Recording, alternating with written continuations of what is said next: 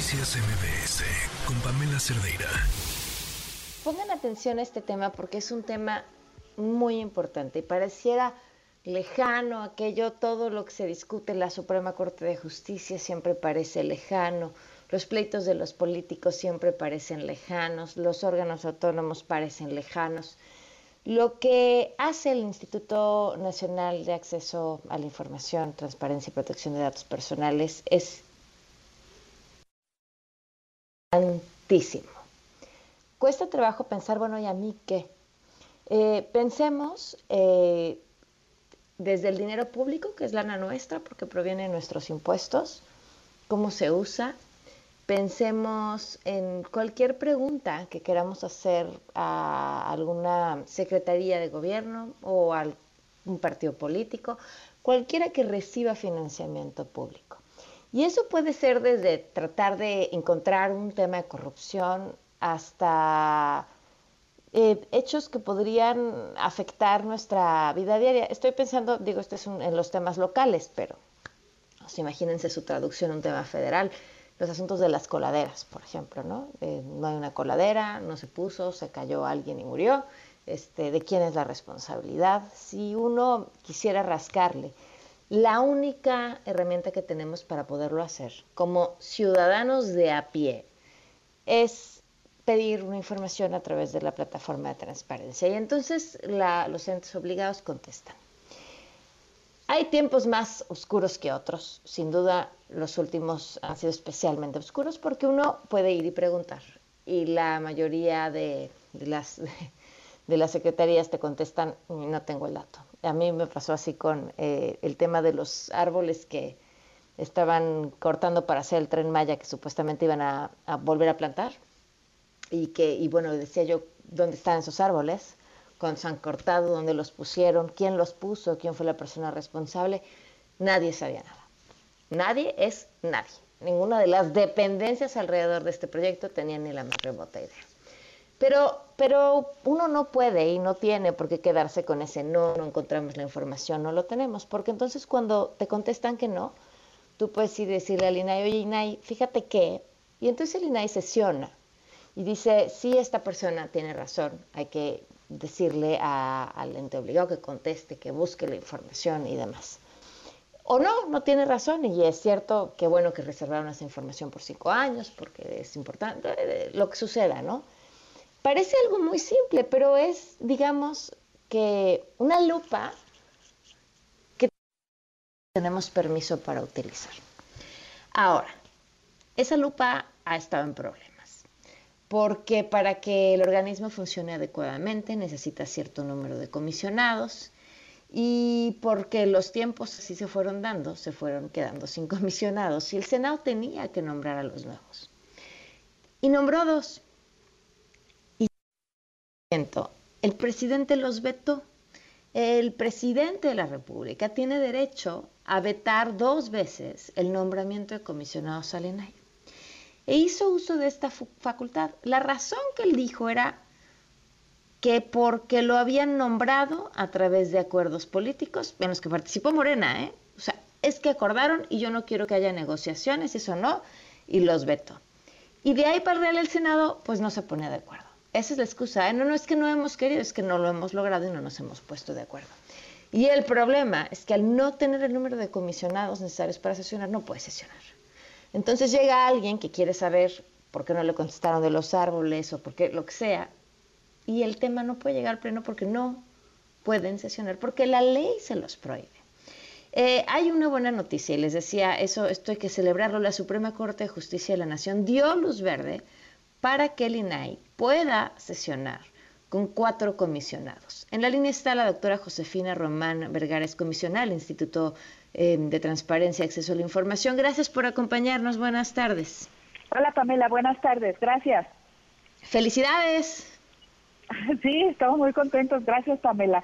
Te escuché y eh, quiero decirte que hiciste un resumen perfectamente de lo que está sucediendo y de la importancia que tiene pues esta resolución de la segunda sala del Suprema Corte de Justicia de la Nación.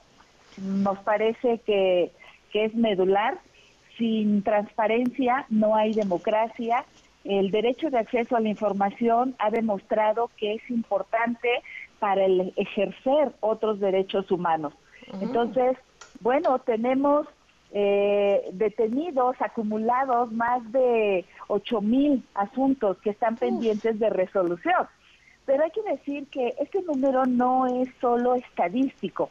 Estos asuntos representan a más de ocho mil personas que a la fecha han visto vulnerados sus derechos humanos, tanto de acceso a la información como también de protección de datos personales, Pamela. También hay que decirlo.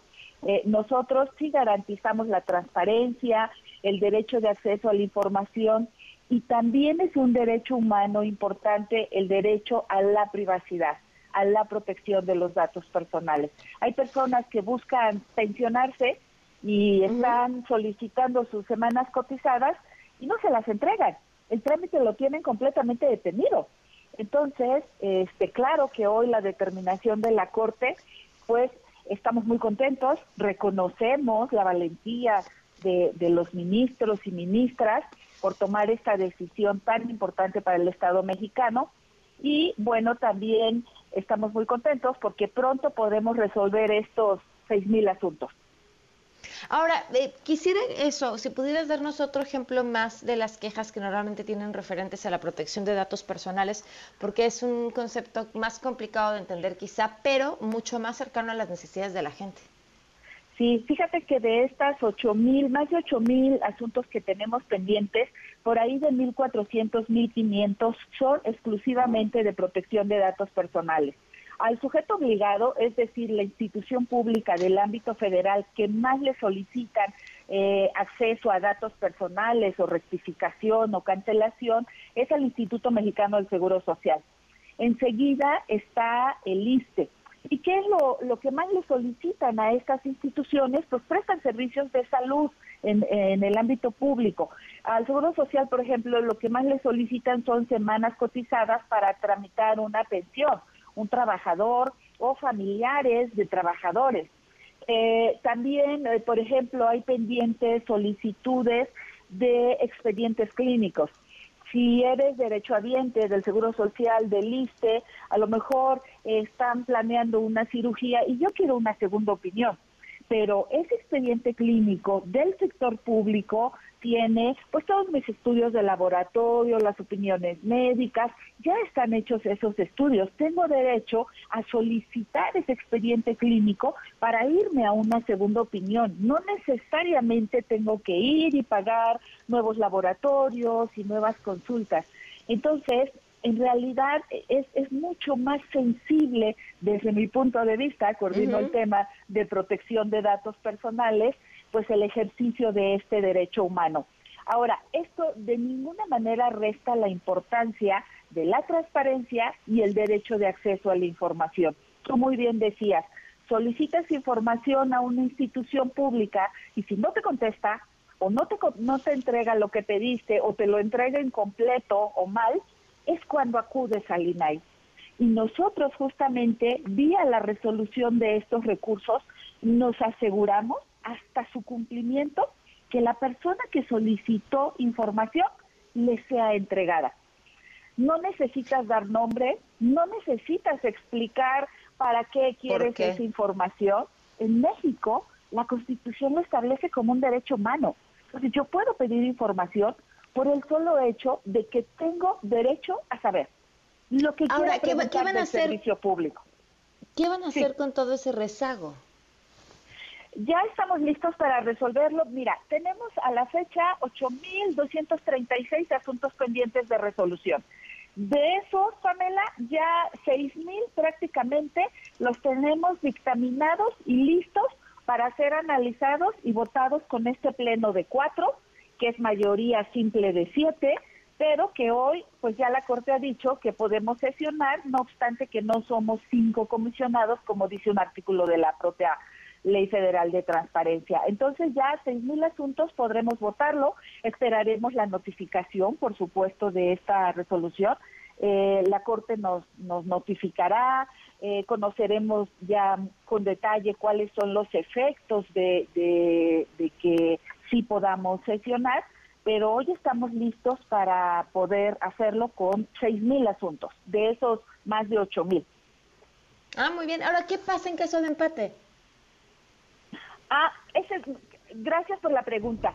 Mira, la ley prevé que si hubiera empate, en este caso cuatro es un número par y estuviéramos dos, dos, la presidencia tiene voto de calidad. Entonces, ningún asunto se vería detenido. Ahora, hemos mm. estado haciendo reuniones previas, así que serán los menos.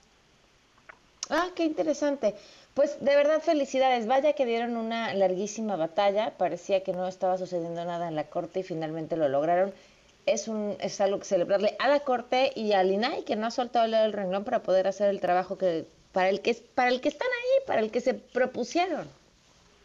Sí, mira, ahora sí que juramos respetar y hacer respetar la Constitución, las leyes reglamentarias también del sexto y el 16 constitucional y estamos en ello. Y aprovecho, Pamela, si me permites también agradecer muchas muestras de organizaciones de la sociedad civil, de académicos, estudiantes también, inclusive hubo quien de la controversia constitucional presentaron a Micus Curi.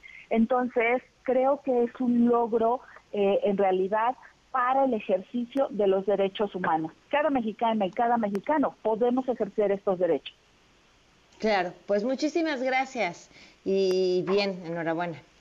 Gracias, Pamela. Buenas tardes. Noticias MBS con Pamela Cerdeira.